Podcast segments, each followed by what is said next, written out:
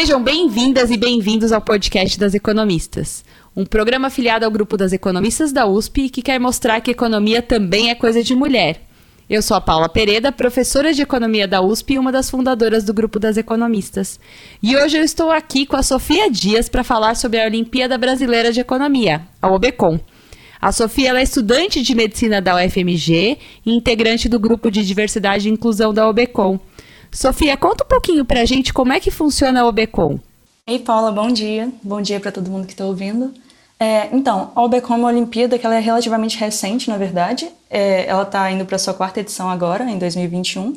Mas mesmo assim, sendo uma Olimpíada tão nova, ela já gerou vários frutos, tanto em âmbito nacional quanto internacional, sabe? Ela funciona mais ou menos em duas categorias. Então, a primeira categoria é a chamada oficial e participam alunos do nono ano do ensino médio e quem concluiu o ensino médio há um ano. E a categoria aberta já é um pouco diferente e dela podem participar qualquer pessoa que queira, sabe? Todo mundo tem o direito de participar dela. E ela também se divide em três fases. E os melhores alunos classificados após o término da terceira fase têm acesso à Olimpíada Internacional de Economia. Então, essa é uma das maiores oportunidades assim que a Albecom promove que nas suas três edições, né, que ela já teve, que ela mandou uma equipe para internacional, nos três anos o Brasil ficou no pódio de medalhas. Então, em 2018, que foi a primeira vez que a Obecom mandou uma equipe, a gente ganhou a medalha de bronze. E já em 2019 e 2020, o Brasil já veio com a medalha de ouro para casa. Então, nós somos os atuais bicampeões mundiais de economia.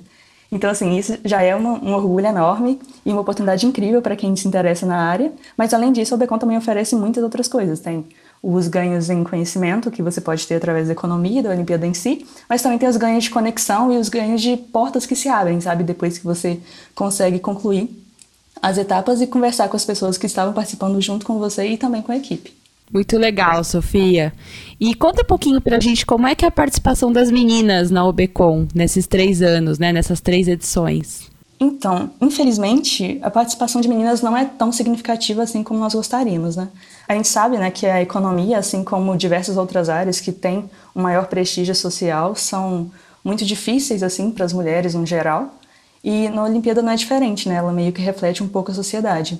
E agora, esse ano, nós fizemos a fundação de um grupo de diversidade e inclusão, porque na verdade a gente percebeu que isso era um, um problema muito grave, né? Porque a Olimpíada gera diversas oportunidades, só que as oportunidades não estão chegando para todos os grupos possíveis, sabe?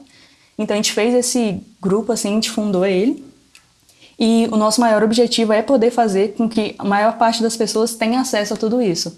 Então, o objetivo maior deste ano é conseguir fazer com que mais meninas participem da Olimpíada e depois a gente vai ir para outros estratos né, da sociedade. Legal, Sofia. Bom, fica a dica aqui para a mulherada. Participem da OBCOM, que é essa iniciativa incrível para aprender mais sobre economia e ampliar os seus horizontes.